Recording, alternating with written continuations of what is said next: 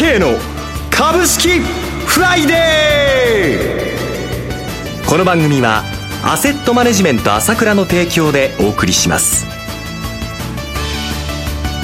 皆さんおはようございます。アシスタントの岡本留美子です。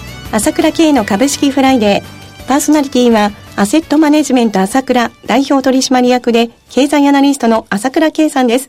朝倉さんおはようございます。おはようございます。今朝もよろしくお願いします。よろしくお願いします。そして毎月第3金曜日は、個別銘柄スペシャルのゲストとして、経済評論家の山本慎さんをお迎えしてお送りします。山本さんおはようございます。おはようございます。よろしくお願いします。よろしくお願いします。さて、朝倉さん、山本さん、この1週間、いかがご覧になっていますか？そうですね、荒れましたね。450円上げたと思ったら、はい、2日で390円下げられちゃってね。昨日は300円を超える下げ幅でしたね。そうですね。午前中に発表されました HSBC ベースの中国2月の PMI が市場予想を大幅に下回ったことで、5倍一段安となりました。そうですね。はい。いつも思うんですけど、日本の株だけね、過剰反応しちゃいますよね。そうなんですよね。うん、あのー先月もね、その中国の PMI の発表で崩れたんですけど、はい、結局その今回の世界同時株安で一番高かったのが日本の市場で、ヨーロッパもアメリカももう大体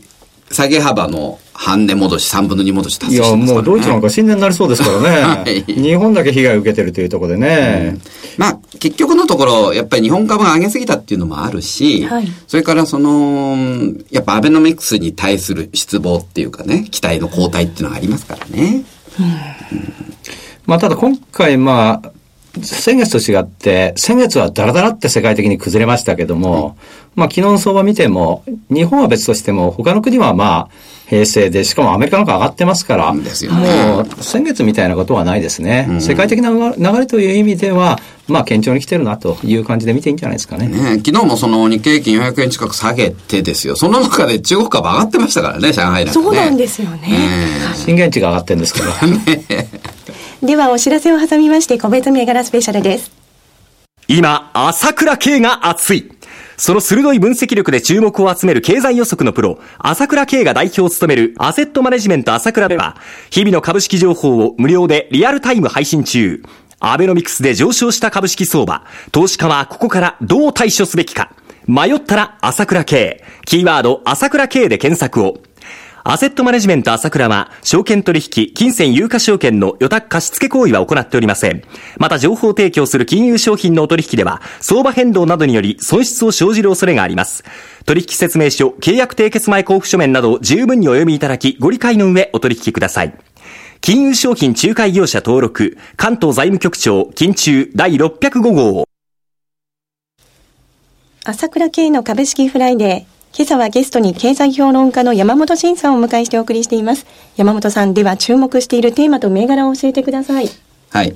あのー、僕はちょっと、今週からちょっと強気転換してるんですね。はい。っていうのはですね、やはりその18日の日銀金融政策決定会合で、はい、これ一応その金融政策の現状維持を決めたっていうふうに報道されてますけど、これ実質的な追加緩和を行ってるんですね。しかも15兆円も。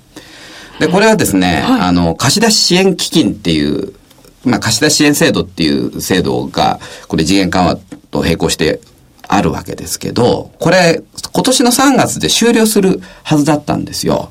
で、15兆円の残高を、まず今年の3月で終了せずに1年延長して、なおかつ基金の残高15兆円から30兆円の目標に変えたんですね。はい。で、これが面白いのはですね、ちょっとこの貸し出し支援制度っていうのは2種類ありまして、いわゆるその四半期ごとに新規の貸し出しを増やした銀行にね、0.1%で4年間固定金利でお金貸してくれるんですよ、日銀が。はい、増やした分の2倍貸してくれるんですね。で、それがまず一つ。それからもう一つは成長融資って言って、成長分野に融資した時に、やっぱり 0.1%4 年固定で貸してくれるんですね。で、この成長分野っていうのは、あの、エネルギーだとか医療だとか、まあ今後成長が見込める産業に融資すれば、ほぼ無条件で日銀が貸銀行に融資してくれるんですよ。ほぼ無条件で。うん。で、これが面白いのは、えー、今市場が期待してたその日銀の追加緩和っていうのは、はい、国債の購入枠を増やすっていうことですよね。はい。で、これね、国債の購入枠いくら増やしたところで、日銀の当座預金とかね、結局その、実体経済に回ってこないんですよね。ところが今回のこの貸し出し支援制度っていうのは、要するに、銀行が民間企業に融資しないと回ってこないお金なんで、これ実質的な金融緩和、量的緩和としては、国債なんか買うよりはるかに効くわけですね。で、これを15兆円も増やしたわけだから、はい、これ、まあ、確かに現行の金融政策は現状維持かもしれないけど、これ追加緩和って報道しない方がおかしいですね。だ僕はそのバカばっかりだって言ってるマスコミがおかしい。そう、マスコミがバカだと。で、まあちょっとあのー、この前の番組でも弱気を言ってた人がいましたけど、ええ、あのね、いや、弱気を言うのはいいんですけど、はい、去年の5月、6月もね、やっぱあそこの急落局面で買わなければ、大して儲からなかったわけですよね。そうですね。で、今回も、ここで買わなきゃいつ買うのと。あんまり言いたくないけど、今でしょと。で、あの、正直言って、目先は3番底を視野に入れないといけないと思うんですよ。はい。あの、まあ、2月4日に1番底。はい、で、今週初めに2番底つけたと思うんですけど、まあ、1万4000。えまあ、1万4008円で1万4200円どころ。で、次も、その近辺まで来るかもしれないですけど、ここからはですね、うん、3番底を見越しつつ、少し打診買いをやっぱ入れとかなきゃいけないかなと思うんですね。はい。で、銘柄なんですけど、はい、そろそろまずいですかね。あとそろそろお時間ですね。いや、まあ、じゃあまだあと1分ぐらいですね。えー、っと、で、その、日銀のその貸し出し支援基金の行き先ですけどね、うん、僕は一番行くところ、一番多く行くところは、鉄道インフラ整備関連だと思います。鉄道インフラ整備関連。うん、それからあと国家戦略特区関連ですね。はい。国家戦略特区。はい。はい、で、そこで、まあ、鉄道整備関連が僕は本命だと見ているので、えー、まず日本車両。はい。証券コード7102日本車両製造。昨日の終値は474円でした。えー、それからこれ建設セクターで、えー、日本電鉄工。証券コード1950日本電節工業、昨日の終値は1307円でした。えー、それから、えー、東鉄工。証券コード1835東鉄工業、昨日の終値は2019円でした。えー、それからさらに、これジャスダックですけど、第一建設。証券コード1799ジャスダック第一建設工業、昨日の終値は1390円でした。それでは一旦お知らせです。株式投資に答えがある。株高だからといって必ず設けられる保証はない。だからこそプロの情報が欲しい。そんな時に朝倉慶。経済予測のプロ、朝倉慶の情報は、アセットマネジメント朝倉のウェブサイトで、日々無料でリアルタイム配信中。迷ったら朝倉慶。キーワード、朝倉慶で検索を。アセットマネジメント朝倉は、証券取引、金銭有価証券の予託貸付行為は行っておりません。また、情報提供する金融商品のお取引では、相場変動などにより損失を生じる恐れがあります。取引説明書、契約締結前交付書面などを十分にお読みいただき、ご理解の上お取引ください。金融商品仲介業者登録、関東財務局長、金中第605号。では山本さん、先ほど鉄道関連挙げていただきましたが、その解説をお願いします。はい。まず日本車両ですけど、ええ、これはですね、あの、まあ、いつの間にか JR 東海の子会社になっちゃったっていうかね、まさに、あの、リーマンショックの真っ最中に、2008年の9月に TOB で JR 東海の子会社になったんですけど、まあ、世界的な、えー、鉄道の車両メーカーですね。で、新幹線車両ではもうダントツのトップだと。で、この会社が面白いのは、はい、今って車両だけでなくて、食い打ち機ね。あのー、マンションとかオフィスビルなんか建てるときに杭打ってますよね、ど、えー、どんどんどんどん。あれの三点式杭打ち機ってあの、でかい、要するに街で見かける、工事で見かける。はいえー、あれもう、ほとんどこの会社ですね。あ、では鉄道だけではなくて、えー、建設にも関わっているそうなんですよ。その、いわゆる食い打ち機、これからもう国家戦略特区だとか、再開発すごいですから、オリンピック関連施設とかね。はい、どどんどん食い打たなきゃいけない。で特に湾岸ですから、これもうかなり硬い地盤まで深い杭を打ち込まなきゃいけないから、特需ですね。はい、で、さらにこれはあの、この会社、橋梁もやってます。要するに鉄橋ですね。なんかもやってますから、これは切り口多い。それから日本伝説工は、えー、これはあの、鉄道電気工事の最大手ですね。から東鉄工。これはあの、線路の敷設だとか、まあ JR 東日本が大株主で、えー、依存度も結構高いです。で、最後の第一建設。これも JR 東日本が大株主なんですけど、これ、東日本への依存度が7割から8割ある。